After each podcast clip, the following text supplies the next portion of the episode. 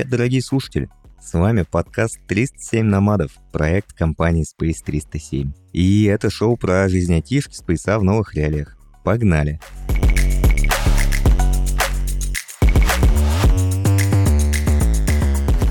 Сегодня в студии, как всегда, я, Ваня, все еще ненавижу JavaScript. Всем привет. И у меня сегодня здесь Костя, мой бессменный соведущий. Костя, привет, чё, как? Привет, привет, привет всем. Чё, Все хорошо у меня. Все замечательно? Это радостно. У меня тут тоже все хорошо, если бы не плюс 37 на улице. Так все было бы отлично. Собственно, что у нас сегодня мы обсуждаем профессии, да? Мы с тобой как большие специалисты в IT-профессиях, оба разработчика и оба, прости господи, с фронтендом начинали, да? Все начинали с фронтенда, мне кажется. В какой-то степени. И чего мы хотели сегодня обсудить? Ну, во-первых, хотел бы тебе вопрос задать. Не такой, как в прошлый раз.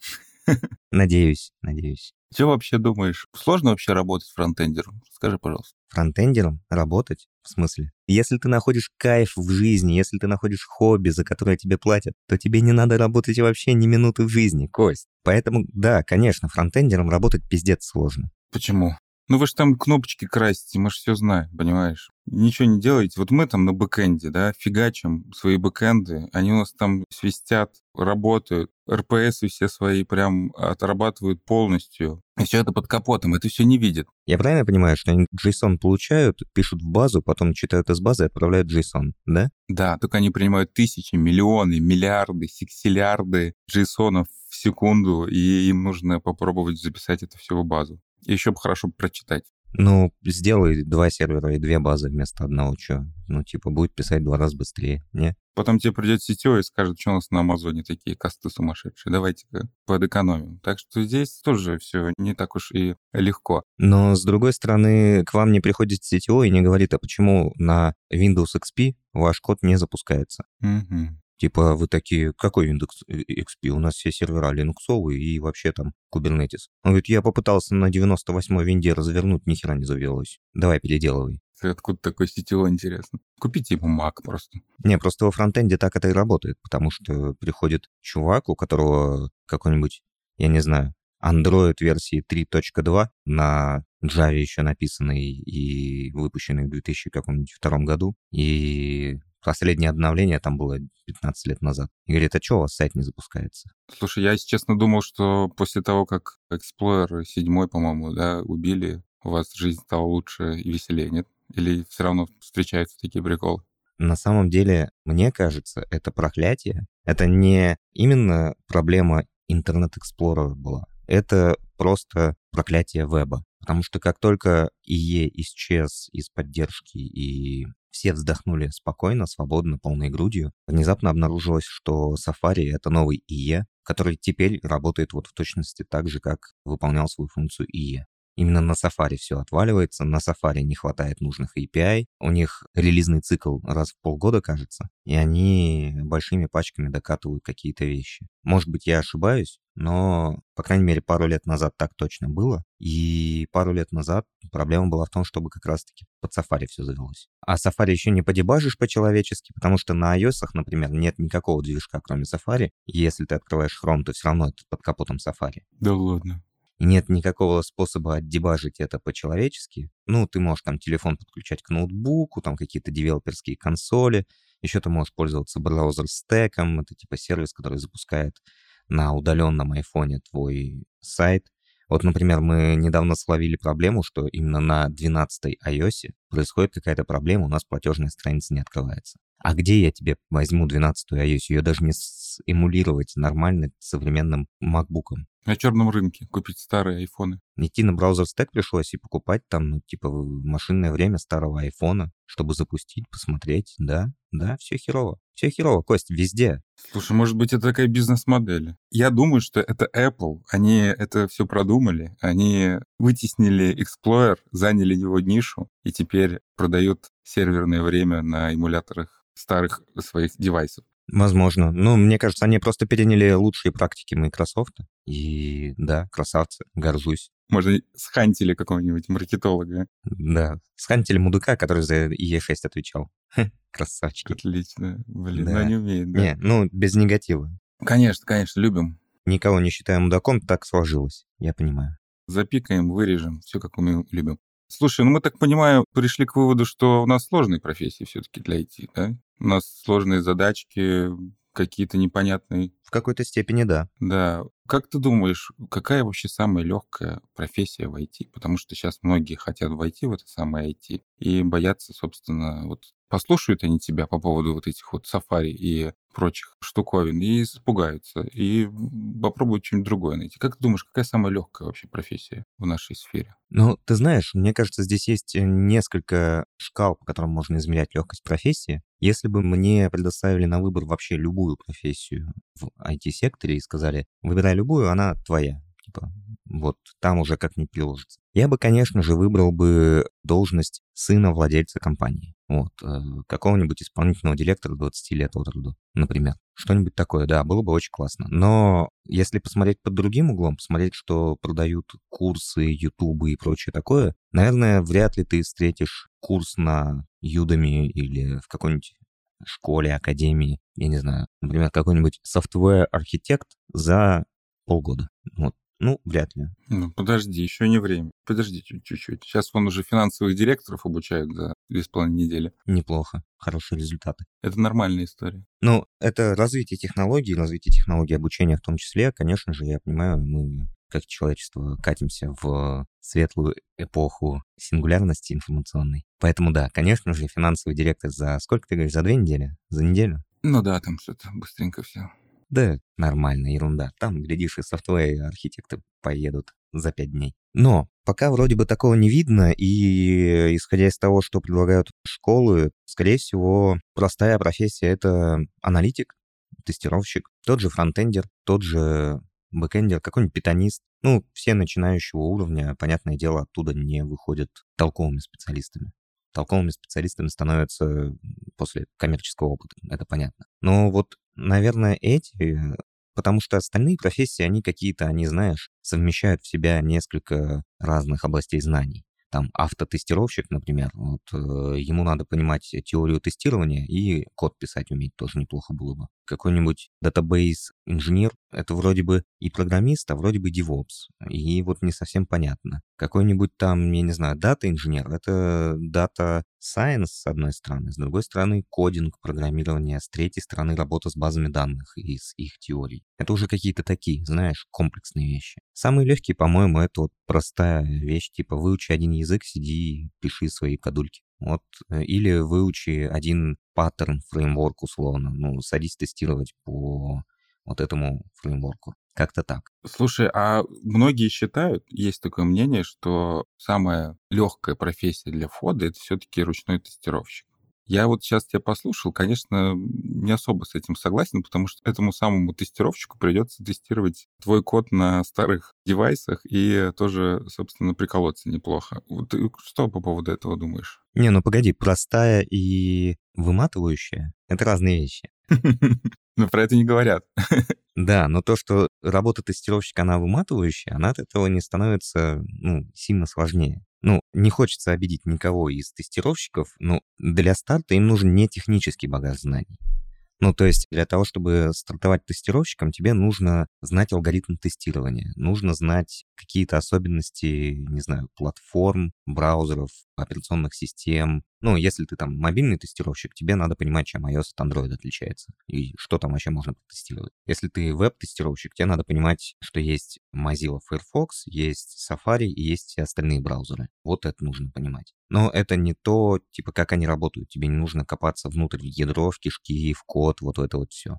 Это тяжелая работа в том смысле, что тебе нужно быть внимательным, тебе нужно следовать алгоритму, тебе нужно на более высоких должностях, тебе нужно разрабатывать эти алгоритмы, находить какие-то узкие места, что-то там. Это ответственная штука, потому что если тестировщик проглядел баг, то он будет на проде. Это типа последняя линия обороны перед багами. Угу, будет наказан за это. Да, как там, дерем измазан, ремнями привязан. Вот, и работа трудная, но вход простой. Вот, наверное, так. А вот я бы с тобой поспорил, знаешь почему? Потому что, вот честно сказать, вот какие навыки нужно, не знаю, программисту, да? Ну, нужно там какое-то логическое мышление, в принципе, да? Там дураком не быть, что во многих профессиях важно. Да и кажется, все. То есть, когда у тебя есть в команде там отдел тестирования, с тебя снимается какая-то зона ответственности. Да, у тебя есть ответственность, но, в принципе, вот можно и без нее. Внимательность, да, нужна внимательность, но а можно и без нее. У тебя там линтер что-нибудь подскажет, понимаешь, какую-нибудь дурацкую. Сейчас такие линтеры умные, что пипец. А вот, допустим, если ты придешь в ручное тестирование и будешь, допустим, а, невнимательный, и б, безответственный, вот это все, карьер твой конец, кажется, нет? Ну, я с тобой не согласен, потому что если ты будешь начинающим джуном, невнимательным и безответственным, то то, что твоя карьера пойдет псу под хвост. Потому что работа джуна — это учиться становиться лучше.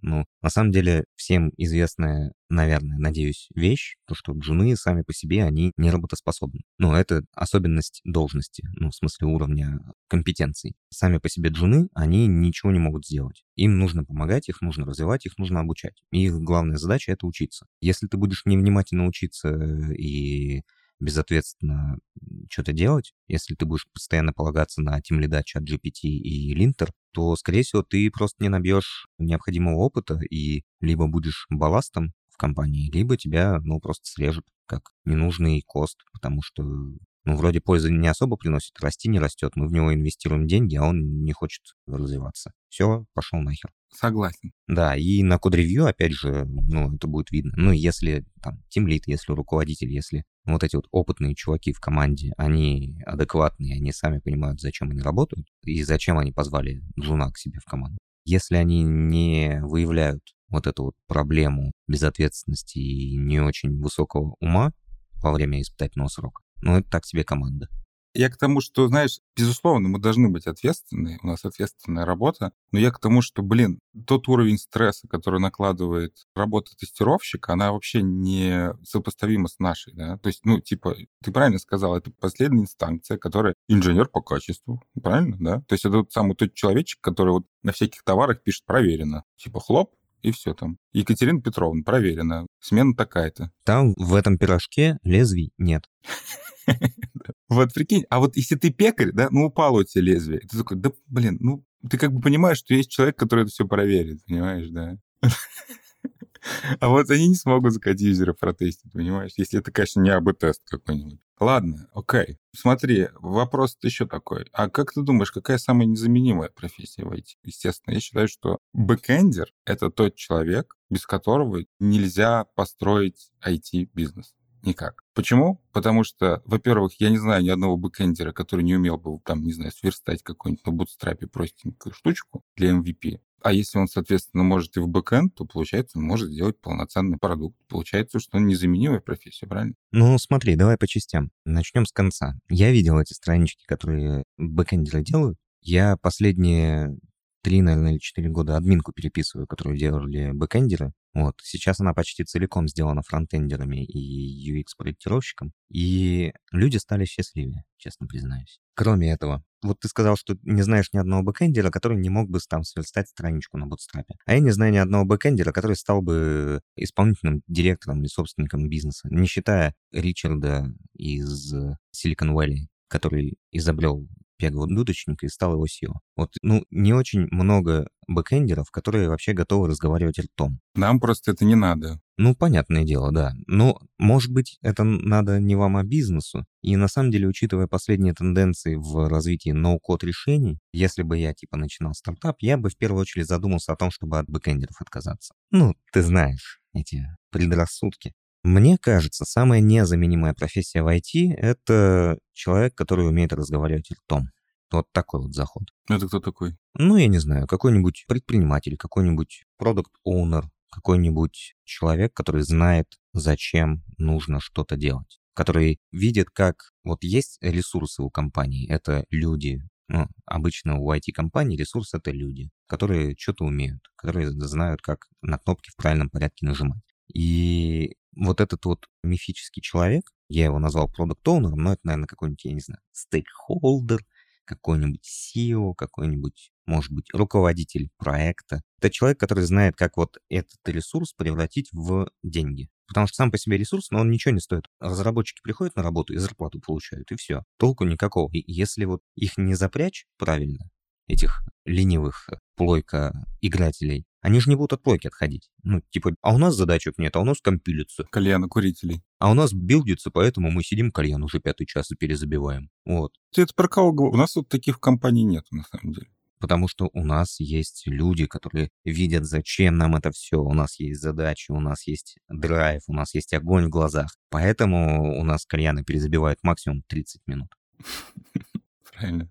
Да. Ну, возвращаясь к твоему вопросу, мне кажется, технические специалисты — это вообще не корень, не ядро IT-компаний. Они, ну так, они типа выполняют роль важную, нужную, но в принципе, по сути, можно и на аутсорс отдать исполнение задач каких-то, наверное.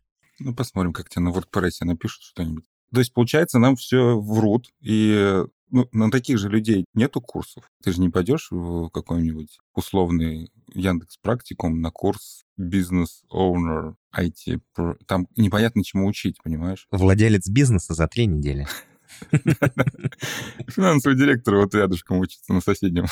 Да, и Потоке, там как раз вот из однокашников финансовый директор, софтвер архитект и владелец бизнеса выходят новенькие, и сразу у них есть бизнес. Да, было бы круто. Я про то и говорю, что это такие, знаешь, комплексные сложные роли, где не совсем понятно даже, какая должностная инструкция. Вот чем сложнее становится роль, чем ближе к э, вот этому вот уровню «хрен пойми, чем я занимаюсь», так я называю этот уровень, тем сложнее на него найти какой-то гайд, потому что, ну, это комбинация навыков, скиллов и опыта и знаний, какая-то чаще всего уникальная в рамках одного человека. Я работал в компании, где все проходили сертификацию Microsoft. И там был коридор целый завешен сертификатами Microsoft. Смотрю там фамилии моих коллег, там такой-то уровень, там такой-то уровень, там веб-мастер, тут вот какой-то сисадмин, супер-пупер веб 3.7 э, левела, какой-то золотой с платиновой э, подложкой. И вот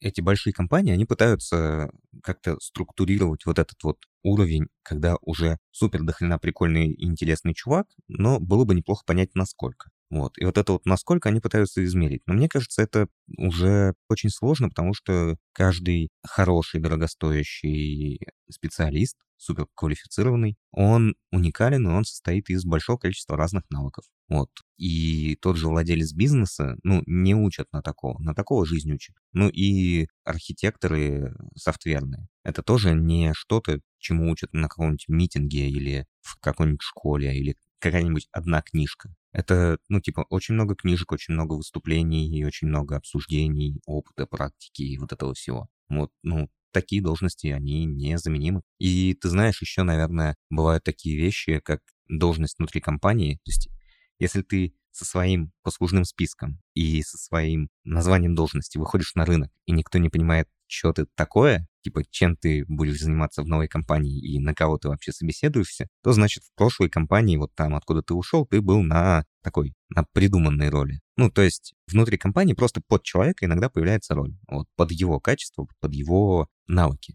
И не совсем понятно, это вроде бы и не программист, вроде бы не менеджер, вроде бы не тимлит, вроде бы не хранитель каких-то тайн. Но там, я не знаю, чувак, например, работает в компании с самого основания компании, он сначала покодил, потом потемлил, потом вообще какой-то третьей вещью занимается. Он просто знает рутовый пароль. Да, да, вот нормальная должность, типа хранитель рутового пароля от всего. Наверное, тоже достаточно незаменимо. Хотя, может быть, это путь к падению компании. Ну, типа, если внезапно, ну, бас-фактор, такой человек, оп, из компании исчез по какой-то причине, неважно какой, и компания становится суперсложной. Поэтому, может быть, в компании не должно быть незаменимых людей. М? Как тебе идея? Да, слушай, свежо. Да, но мы все равно продолжим писать код так, чтобы э, нам замену никто не нашел. Да? Да. О, господи, у меня был такой один товарищ, да. Он бомбы раскладывал в коде.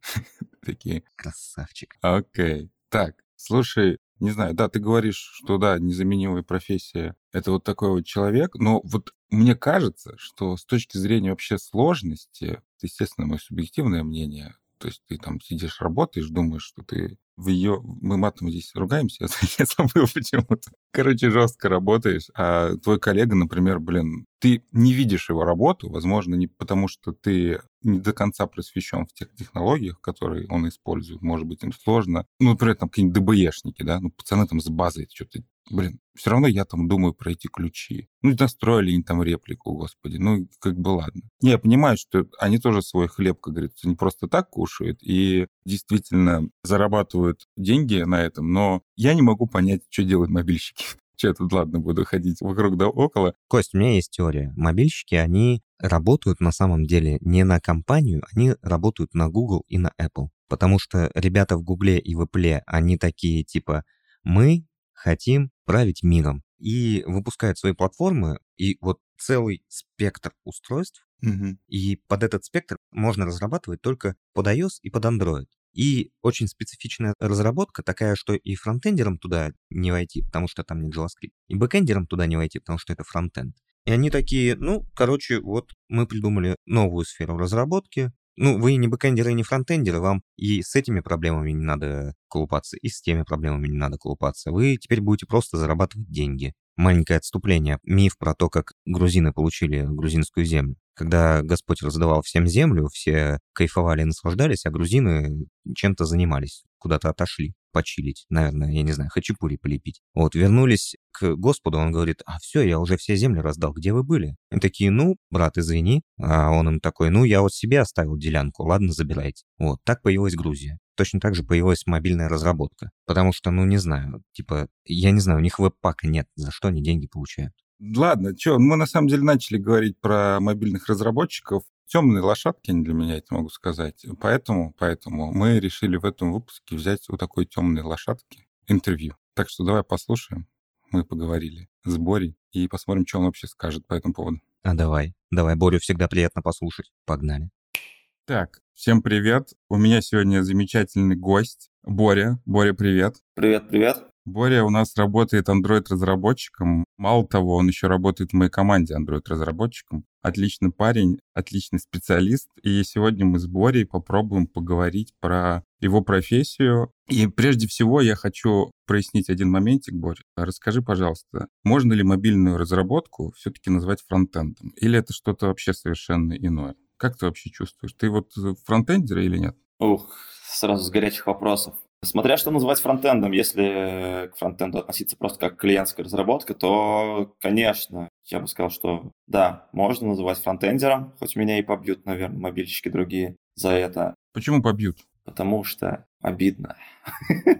Мобилки — это отдельная жизнь. Что даже андроидеры и iOS не захотят друг с другом дружить иногда. Но я надеюсь, что эти времена уже в прошлом. А так, мне кажется, что в первую очередь это разделение нужно просто для того, чтобы не использовать более неудобное слово веб-разработчик повседневной жизни, и чтобы было сразу понятно, кто чем занимается. Ну и, и если все-таки разделять, что фронтендер это как чисто фронт чего-то, то мобилки все же не обязательно являются фронтом, они могут быть зачастую самостоятельными произведениями искусства. Так что, да, спорный вопрос, произведение в искусстве. Нормально. Ну, Ваня тебе тоже скажет, что можно на фронтенде написать какой-нибудь. Ну, да, согласен. Слушай, а почему ты вообще стал Android-разработчиком? Просто вот все время казалось, что Android-разработчиками становятся люди, у которых нет айфона. Ну, потому что, типа, у меня вот есть опыт небольшой разработки приложения на Android, и когда вот меня был маленький свой проектик, и мне нужно было написать какой-нибудь мобильный клиент, у меня выбора не было. У меня была винда, то есть я как минимум не смог скомпилировать всю эту историю под iOS. А, это было давно еще. И, и все, и не было айфона. Соответственно, я выбрал Android-разработку. Почему ты вообще стал этим заниматься? Ну, в принципе, это такой валидный путь. Я стал Android-разработчиком совершенно случайно. Мне нужно было писать диплом в универе, и я думал, что же мне сделать? Подумал, что вот у меня есть Android-телефон, поэтому напишу Android-приложение. Ну и к тому моменту я уже попробовал курс Android-разработки э, на курсере. Он оказался для меня сложноват тогда, но чуть-чуть я потрогал, и мне, в принципе, уже тогда понравилось. Ну и плюс мобилки, будущее, тогда это все прям очень круто развивалось, новая тема, все дела. Но я понимал, что мне не хватает знаний, поэтому сначала я прошел Head First Java книжку, это одна из моих любимых книжек, очень интересная и простая. Потом Big Nerd Ranch Android Guide прочитал не до конца, до момента, когда я смог написать диплом. И, собственно, сделал свою простенькую идейку, приложение, где ты вбиваешь спеки своего компа, и тебе показывает, в какие игры ты можешь нормально поиграть со ссылками на разные истории, чтобы сразу купить. Э, прикольно, прикольно. Я люблю такие дипломы, на самом деле. Классно. А почему ты вообще не сделал это на вебе, например, там, на JavaScript всю эту историю? Почему именно приложение? На тот момент э, все мое знакомство с веб-разработкой было через э, ASP.NET, и что-то мне тогда не очень понравилось. Что, ну и я как-то не очень въезжал вообще в веб-разработку. До сих пор, честно, не въезжаю. Мне все хочется вернуться к этому и пройти, наконец, чтобы все понимать, но как-то просто не мое, что ли, не получается нормально. Иногда интерес теряю, иногда сам теряюсь. Ну и я посмотрел просто на свои пользовательские привычки, что я у всего пытался искать тогда приложения, потому что телефоны были попроще куда, чем сейчас, и многие сайты на них просто не так хорошо работали, как оптимизированные приложения, поэтому, потому что приложки это, ну, приложки это круто, их, наверное, даже оптимизировать чуть попроще, чем веб для мобил, потому что именно прям безумно круто работающих сайтов на мобилках я видел не так уж и много, Хорошо, хорошо. Тогда вопрос такой. Если можно что-то сделать лучше на вебе, чем на андроиде, почему все-таки мобильные разработчики получают столько много денег? Нам вот HR напели и сказали, что, блин, дофига.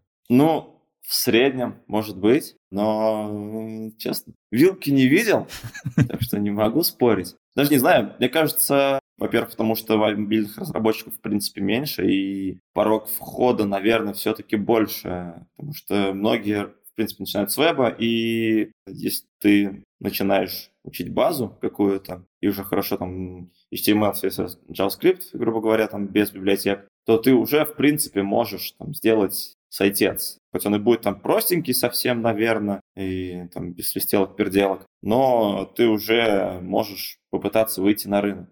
А с мобильной же разработкой, что очень тяжело начинать именно с нуля, потому что тебе нужно хотя бы знать язык программирования и концепты, потому что если ты будешь в это погружаться просто без знаний, можно сойти с ума, потому что, ну, собственно, ты изучаешь скорее фреймворк, чем программирование, и будет много-много проблем, собственно, поэтому я первый раз и бросил изучение Android-разработки. А и на что ты переключился? Извини, перебьете.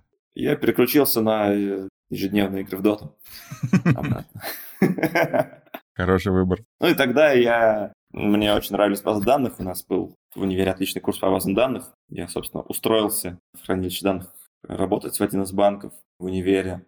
Проработал целых два дня, пока не свернули стажерскую программу, всех стажеров нахрен не уволили. Ну, да, почти стал специалистом по базам данных, вместо того, чтобы стать Android-разработчиком. Ни о чем не жалею.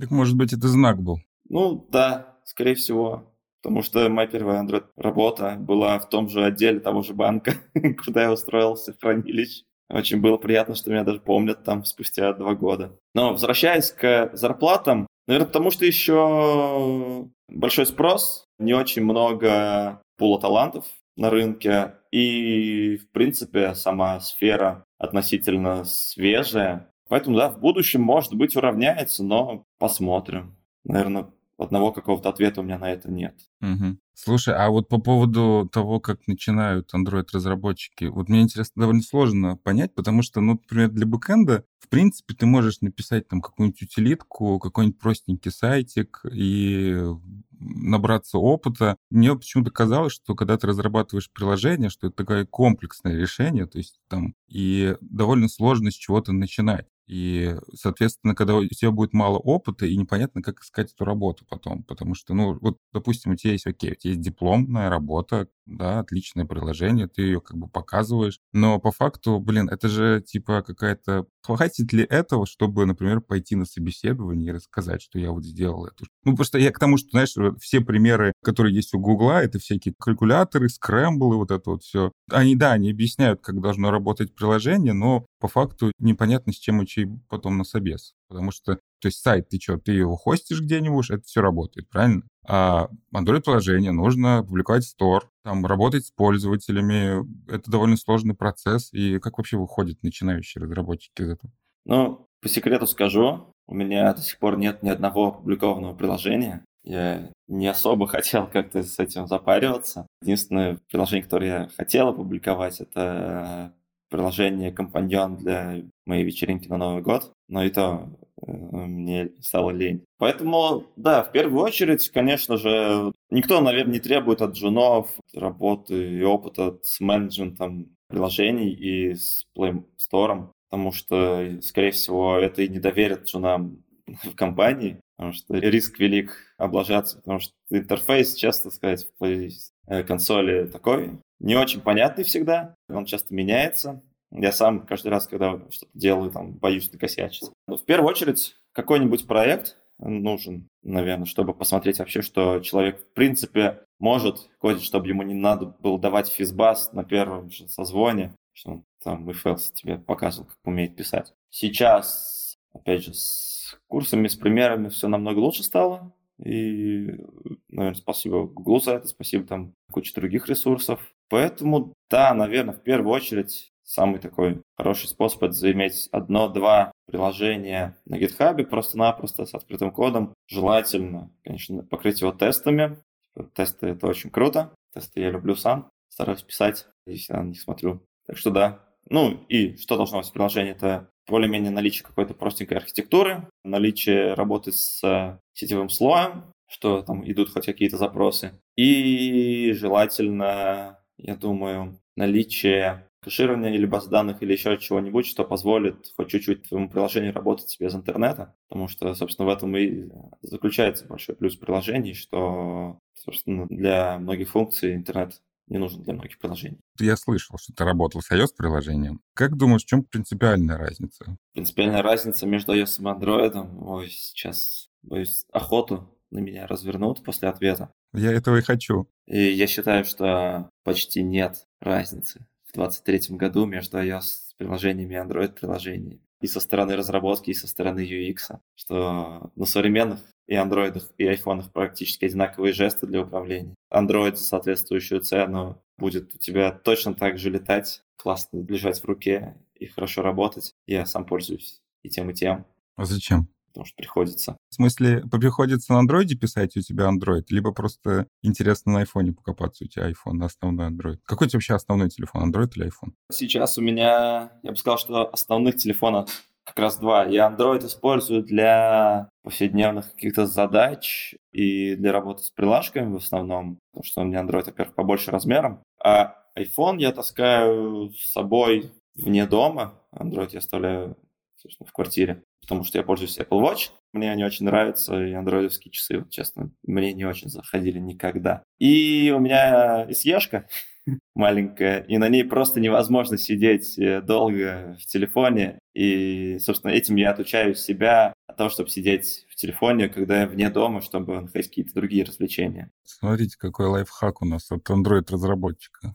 Он-то знает, о чем говорит. Во-первых, расскажи мне, чем у вас на работе джуны занимаются? И вообще, насколько сложно вырасти Android-разработчику? Насколько вообще долгий это процесс? Насколько тернист вот этот путь Android-разработчика вообще? Для того, чтобы вырасти из джуна, я думаю, это очень сильно зависит не только от тебя самого, но и еще от твоих наставников, с которыми ты работаешь, потому что, собственно, джун тем и хорош, что его можно развивать в правильном направлении, а его самого по себе оставлять неправильно, мне кажется. Поэтому, да, если пойдешь в компанию с клевыми чуваками, то прогресс будет очень быстрый, ну, при условии того, что тебе самому это, конечно же, интересно, и ты сам тоже развиваешься, а не просто в тебя пытаются вдолбить знания какие-то. Поэтому я бы сказал, что, мне кажется, прогресс от джуна и дальше, он в любой сфере может быть одинаковым, сопоставимым и зависит от суммы того, насколько тебе это интересно, насколько тебе дается э, учеба и насколько у тебя хорошее окружение и менторы что растешь насколько быстро, насколько можешь и насколько позволяют ресурсы. Мне просто это интересно понять градацию именно вот вашей профессии. Вот чего ты самое вообще сложное делал в своей работе когда-нибудь? Ох, не люблю этот вопрос. Это не собеседование, если что.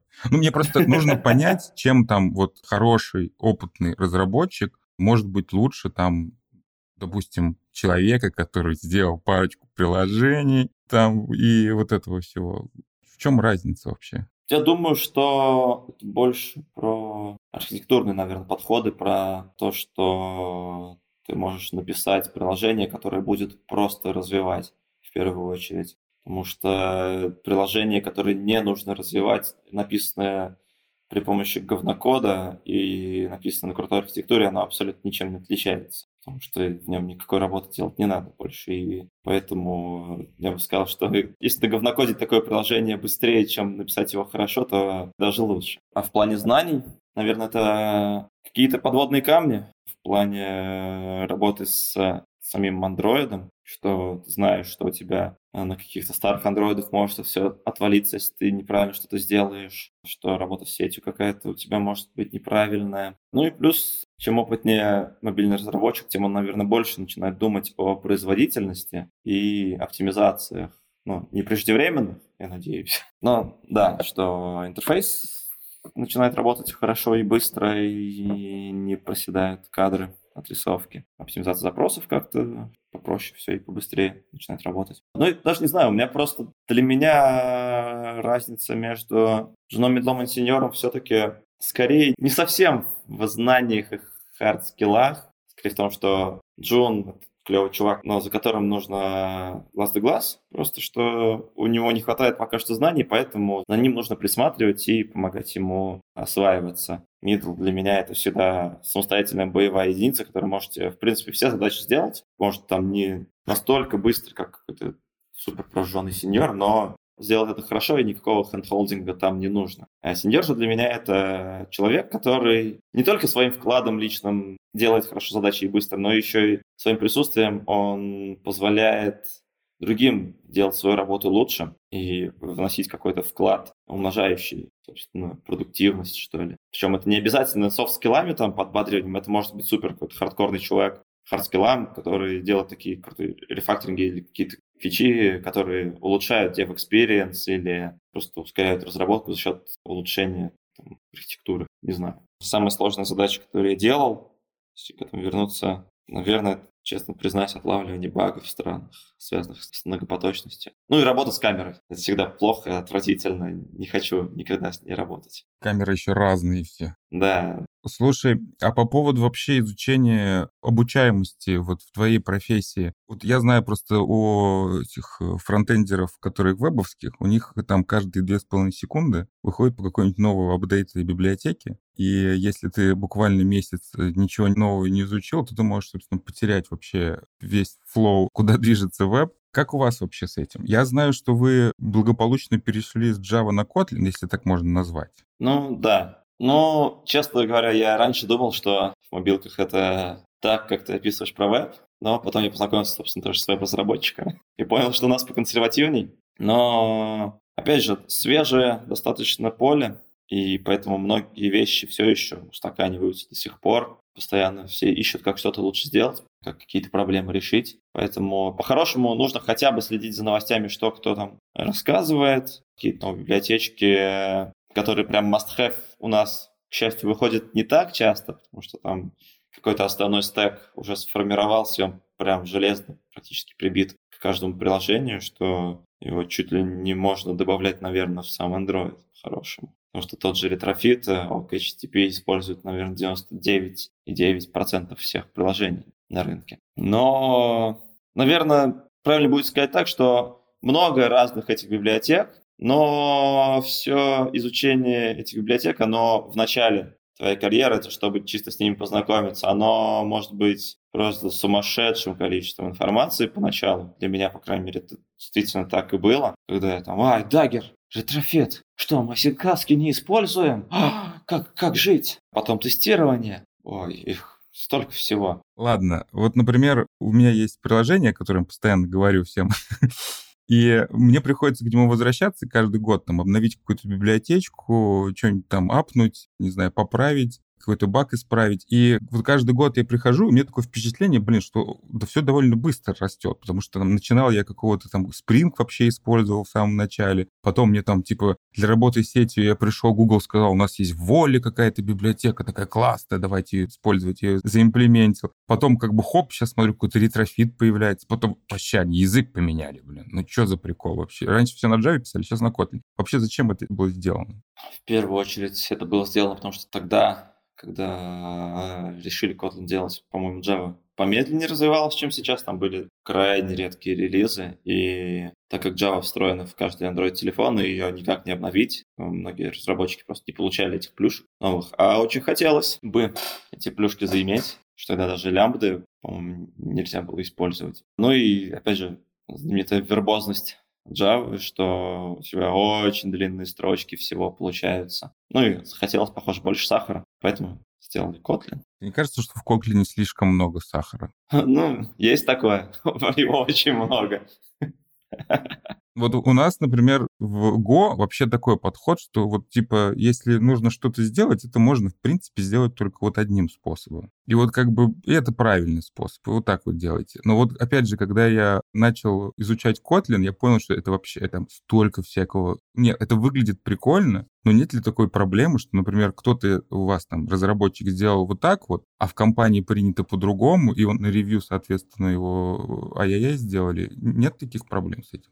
Сахаром? Да, конечно, есть. Ну, для этого приходится код стайл какой-то на компанию оформлять по-хорошему. Но я считаю, что возможно сделать какую-то одну и ту же вещь несколькими разными способами, это скорее плюс, чем минус. Ну и никто не запрещает писать на Kotlin как на Java. Собственно, этим Kotlin и был хорош. Точнее, он остается хорош. Что когда ты Java выучил, тебе, чтобы перейти на Kotlin, вообще ничего не нужно. Ты можешь просто начинать писать на Kotlin как на Java и потихоньку-потихоньку втягиваться и писать более идиоматично. А так, сахар, ну, мобильные разработчики, они сами сладкие.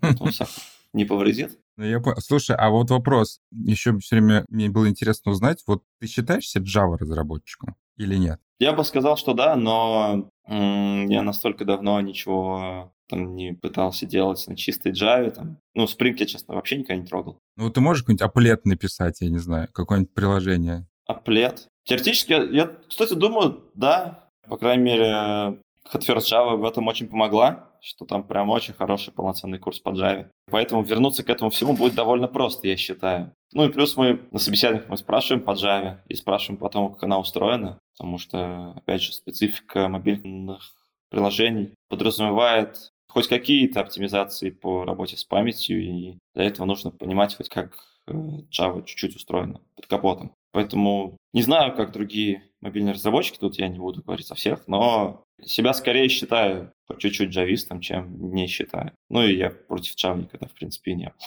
Вот поэтому Android-разработчики, мне кажется, и перспективнее, потому что Android-разработчики, они, в принципе, джависты, а вот iOS-разработчики, они как бы кто, свифтисты, получается, да? Сквертисты. Сквертисты.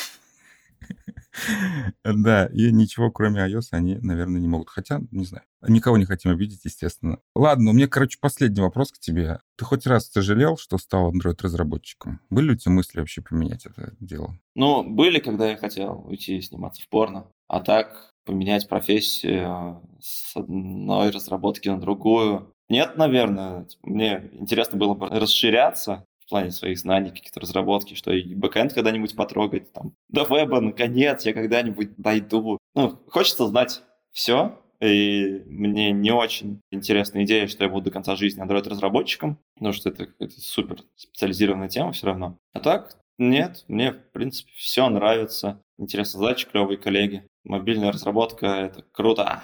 Вот так вот, дорогие друзья, такие замечательные у нас коллеги в компании, специалисты хотят изучаться, развиваться. Вот. Спасибо, Боря, большое. Мы сейчас с Ваней попробуем все это дело обсудить. Да, спасибо, что позвали меня. Давай, пока. Счастливо. Да, слушай, интересно было послушать Борю. Честно говоря, признаться, я стал лучшего мнения об Android-разработчиках. Мне кажется, что проблема все-таки, наверное, в iOS. Вот.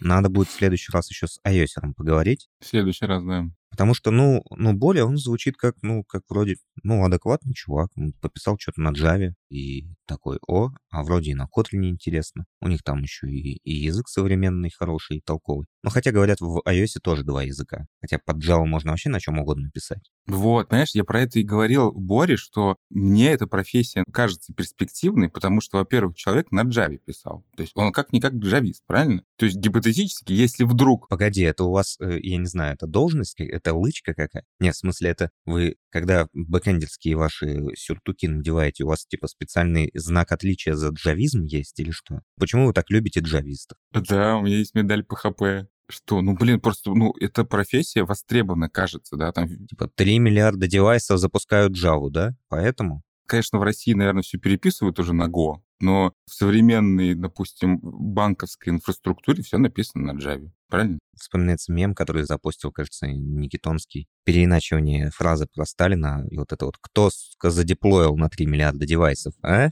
А? Кто это сделал? Да, Ваня, я же, я же не про JavaScript говорю, про Java. Опять перепутал. Не, это было про Java. Я сказал JavaScript. Не, это же типа слоган Java, что мы типа крутимся там на сколько-то миллиардов девайсов. Ну, наверное, когда-то это был слоган. Наверное, они этим гордились когда-то. Ладно, не будем рассусоливать. Но Боря классный. Что по Java? Боря классный. Не, Боря классный, Java нет. Ну, ладно, я понимаю, Scala бы ты сказал там классная, или Kotlin классный, но Java. Ну, слушай, у них сейчас Kotlin, у них все хорошо. Ну, помогаем Бог. Да, да. Я говорю, что ну, профессия востребованная и перспективная. И хочется узнать, какая вообще самая перспективная сейчас профессия в IT, если там убрать вот этих вот промптеров, чата GPT и прочих вот этих вот ребят, которые надеются, что искусственный интеллект их заменит. Ну, смотри, это же вопрос супер хайпа. Типа года 3-4 назад самая востребованная профессия в IT была крипторазработчик. Что-то там про блокчейны, про криптографию, про вот эти вот хэш-суммы и вот это вот все. Потом стали очень востребованы блокчейн-разработчики. Ну, уже именно разработчики смарт-контрактов и вот это вот всякая такая шелупа. Сейчас становится супер, ну, уже давно супер популярна тема нейронных сетей, и сейчас очень востребованная работа как раз-таки промптера, потому что, оказывается, заплатив там в чат GPT, в Midjourney, еще в какую-нибудь нейросетку, получив полный доступ, можно просто обычным православным английским языком описывать то, что тебе нужно, и получать результат. Получать статьи, картинки, аудио, все это вместе комбинировать, и человек-завод получается. Это очень круто. Но это тоже хайп, это тоже ну, пройдет, мне кажется. А что будет с этим человеком через несколько лет, например? Ну а что сейчас, я не знаю, с блокчейнерами? Или что сейчас с веб-мастерами, которые делают сайт под заказ? Ну, типа, они есть. Десять лет назад были бэкэндеры, и вот они сейчас до сих пор бэкэндеры, да? Да, там поменялись связки, языки и технологии, но по факту такая профессия осталась, да? Опять же, ты можешь повестись на рекламу курсов и пойти войти в роли тестировщика, но и опять же застрять на вот этой мануальной рутине постоянных тестов. Да, гипотетически ты можешь пойти в автокуа, но опять же тебе тут Java надо учить, да? Или сейчас на чем пишут эти тесты авто? По-моему, на Kotlin уже даже начали писать. Черт его знает. Да тесты-то там, кажется, можно на чем угодно писать. И... Напишите нам в комментариях. Да, напишите в комменты, лучше в чатик, на чем вы пишете тесты. Но я автотесты вообще на JavaScript писал сам, руками своими. Что я хотел сказать-то про незаменимую профессию? Ну, либо появится что-то новое, еще более хайповое, а либо, да я не знаю, ну нет других либо. Ну, мне кажется, будет расти, развиваться сфера, будет становиться все больше ответвлений, будет появляться все больше профессий. Это, мне кажется, норм, это ок. Я тут читал докладик ребятам, студентам, и там парень в секции Q&A спрашивал, я вот почитал про Data Science, это прям прикольно, что мне делать? Вот хочу Data Science. И мы с ним поговорили, и я говорю, а какой Data Science? Ну, типа, ты выбери, ты разберись, э, структурируй информацию. А Data Science — это вообще, ну, там, десятки профессий сейчас, самых разных. Ну, Data Science — это прикольно, это вроде модно, это молодежно, это хайпово, это математика, это питон, а он такой, ну я хочу вот это вот картинки, картинки. Ты пишешь ключевые слова, и он все свистит вот это вот хочу. Так он спросил? Или... Не, он не так говорил, он толково задавал вопрос. Ну, это, наверное, скорее применение дата сайенса, то, что ты описал. А вот разработка, ну, это нейросети, это просто машинное обучение без нейросетей. Это статистика, это аналитика, это сбор данных, это трансформация, транспортировка, хранение данных. Это, ну, типа, как правильно хранить 300 терабайт текста так, чтобы по этому тексту можно было что-то понять, найти и прочитать. Вот как это делать? Ну, типа, это отдельная профессия. И насколько эта профессия популярна или важна? Если у тебя есть данные, тебе надо их хранить. Если ты не знаешь, как хранить данные, нанимаешь того, кто знает. Все. Ну, это важная профессия. Смотри, допустим, ты хочешь вот туда вот двигаться, в то, как там оптимизировать хранилище, например, да, то есть ты выбрал в Data Science вот эту вот нишу, а, ну, ты приходишь тут джуном, да, гипотетически там, не знаю, вначале джун может хранить 100 мегабайт информации, да, потом он дорастает до медла, и он там... Да, ему повышают лимит, повышают лимит на его жестком диске, который ему выдают. Да, теперь ты хранитель мегабайтов, гигабайтов. Вот, а потом что? А потом куда? Ну, то есть, какой рост у тебя этого? И вообще интересно понять. Потом ты поднимаешь кубернетисы, засовываешь туда, в эти кубернетисы, кучу всякого дерьма, которое эти данные подхватывает, трансформирует, сохраняет, анализирует, логирует, проверяет корректность данных, проверяет утечки данных, проверяет битые данные, сигнализирует, алертит, свистит, пердит. И вот ты уже непонятно кто. Ты то ли программист, который написал, то ли DevOps, который задеплоил все это в кубер и администрирует сам, то ли ты все еще дата-сайентист, потому что ты это все написал для того, чтобы данные просто были доступны. И это вот как раз-таки опять профессия, про которую я говорю, вот это комплексная, там, например, дата-инженеры high-level, они вот непонятно, они вроде бы кубер администрируют, вроде бы код пишут на Go и на Python, а вроде бы с данными работают. И они и не бэкэндеры, и не разработчики, и вообще не пойми чего. Слушай, они фулстаки, понимаешь? Они еще ночами не спят, потому что им алерты в Slack приходят, и они такие, оп, пойду базу поднимать. Потому что какой-то там PHP-шник запросами своими мне все раз это самого. Это дебаг. Да, конечно, это дебаг. Решил подебажить на броде. Слушай, так это же, понимаешь, это же как фулстаки. Это же, мне кажется, из-за того, что не то чтобы это новая профессия, но она там помоложе, чем там тот же бэкэнд с фронтендом и вообще как вся разработка. И поэтому из-за того, что это все свежее и новое, то появляются вот такие чуваки, которые могут и так, и так, и сяк. И опять же, я помню там на своей заре, на заре, на рассвете, господи, на заре, на заре своей карьеры. Ну, так и говорят вообще-то. А, да? На заре говорят? Да, да, да. Ладно, окей. Ну, модно быть, казалось, фулстаком. Я вот хотел. Я такой думал, блин, зачем мне знать только, допустим, фронтенд? Я хочу все. Я хочу вот и в базы шарить, и бэкэнды писать, и на jQuery, так сказать, запросики асинхронные делать. Понимаешь, да, какое у меня развитие было тогда? Да, понимаю, конечно. А Кость, чуть-чуть тебя перебью. Ты же помнишь, что общего между фулстеком и морской свинкой? Ну-ка. Ну так э, морская свинка, она и не свинья, и не морская. Ну вот. А как ты думаешь, эти люди, которые вот работают в, не знаю, в аналитике данных, в Data Science, они же, получается, все должны уметь делать или нет? То есть и как бы и базеньку настроить. Потому что Data Science без Big Data, она это не Data Science, правильно? Соответственно, тебе нужны большие объемы данных. Чтобы их хранить, тебе нужно где-то их хранить. Возможно, ты не сможешь это сделать на компе. Тебе нужно настроить в облаке где-то это все делать. И появляются вот эти фулстаки. Вот. Потом через 10 лет их будут шутки про то, что чем отличается аналитик фулстак от э, морской свинки.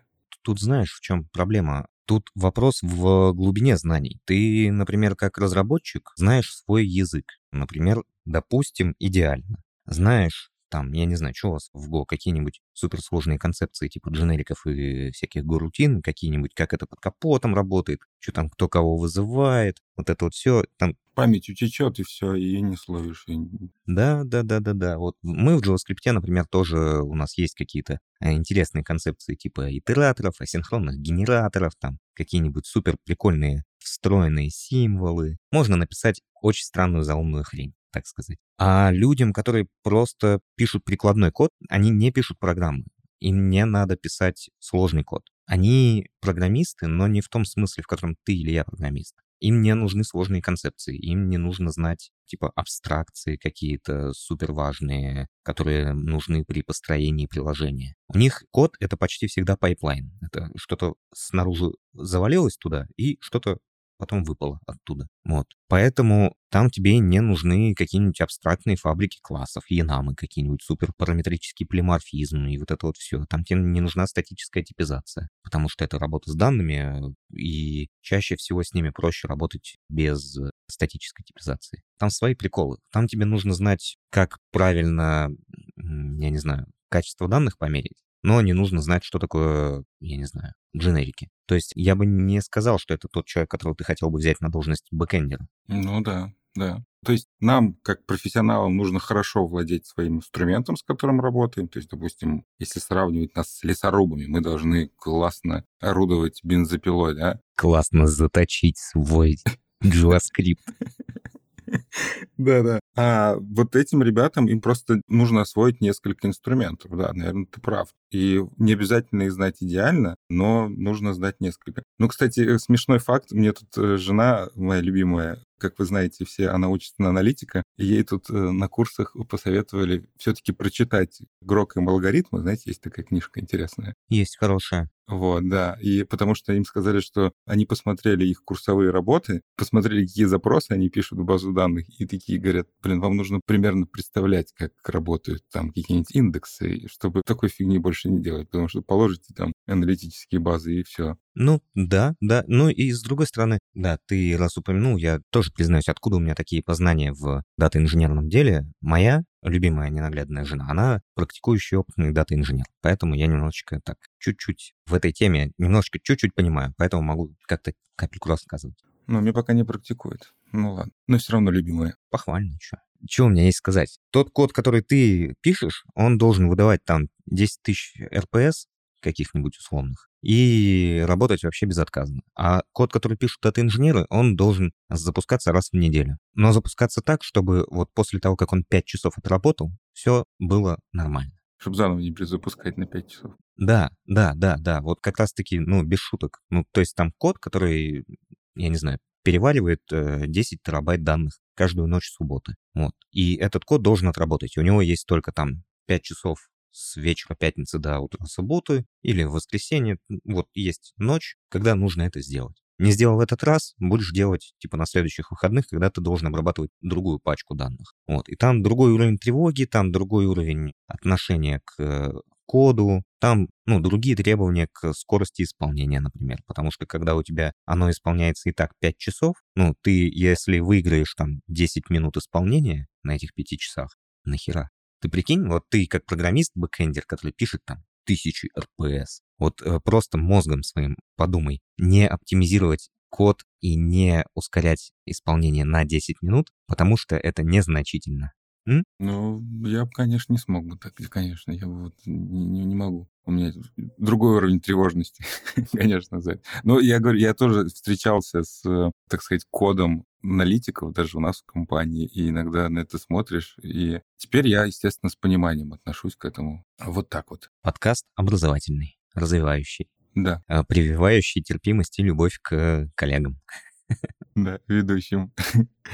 Да, отлично. Терапия. Смотри, а что делать, если вдруг, допустим, я вот знал человечка однажды на конференции, он работал в одной компании, довольно крупной. Она, как бы так сказать, чем она занималась, не спалив компанию. Это был некий почтовый сервис. Их же много почтовых сервисов. Какой-то типа посылочный доставочный? Нет, именно электронной почты. Электронной почты. E-mail. Угу. То есть не Почта России? Нет Почты России, да. И фишка в том, что человек писал на... На чем он писал? Подождите. Какой у нас самый старый язык, который ты знаешь? Фортран. Ладно, Ладно, я вспомнил, он писал на перле. Кстати, я забыл даже, как язык назывался, настолько он старый был.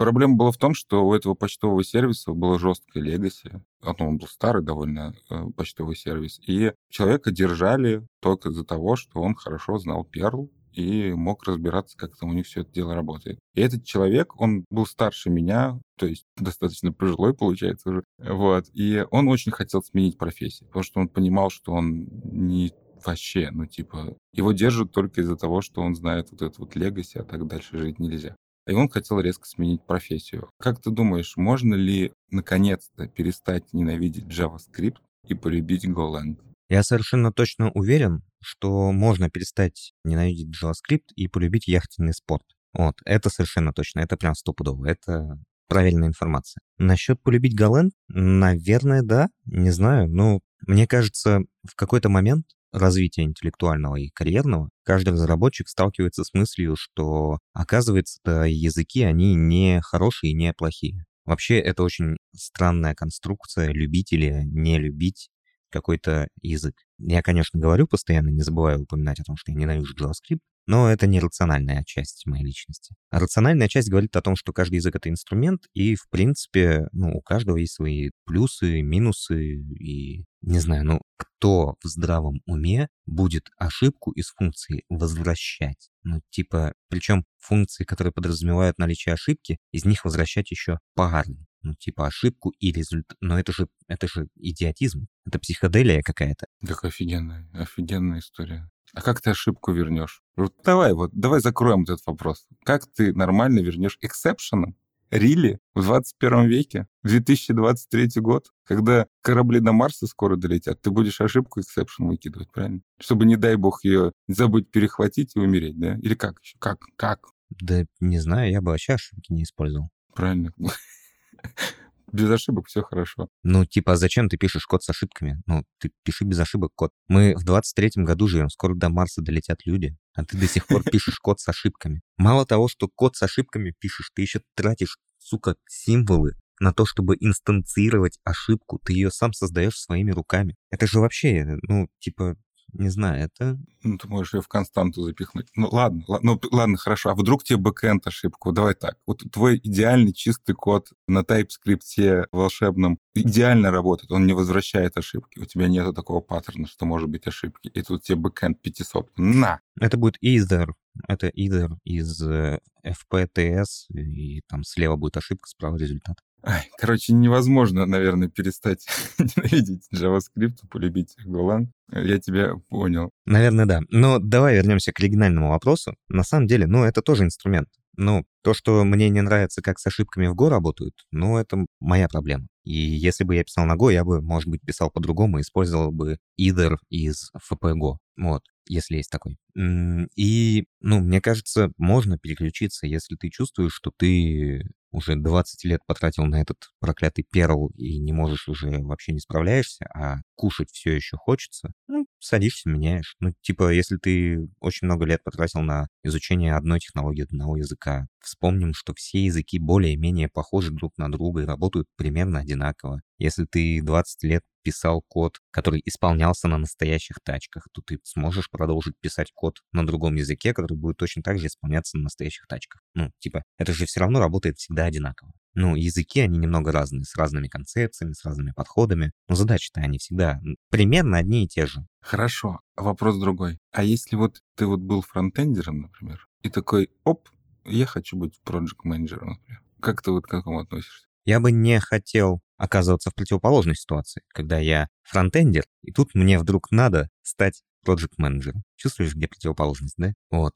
Я в такой ситуации оказался, ну, не проект менеджером а, ну, как-то, не знаю, тесно мне во фронтендерской роли, и вот я вроде бы администрирую тем лидию и что-то там с задачками пытаюсь делать и с людьми коммуницировать, и вот это вот все. Но это внутреннее... Это не то, чтобы мне захотелось. Это то мое естественное развитие, которое предполагает и окружающая команда, и мои стремления поболтать с людьми, записывать подкасты, вот это вот все, там в чатике попереписываться, заходите в чатик наш. Баловство вот это вот. Да, и, ну, это вполне осуществимо, что могу сказать. Ну, типа, это сложный путь, когда ты вот разговаривал с машинами, железом 8 лет, а потом тебе вдруг приходится не инструкции писать на TypeScript, а инструкции писать в Jira. Отвратительно. Но... Да, это тоже какой-никакой язык программирования получается. Нейро лингвистического программирования. Ну да, да, ставишь таски, они исполняются. Магия. Блин, классно. Да, и ошибки не возвращают.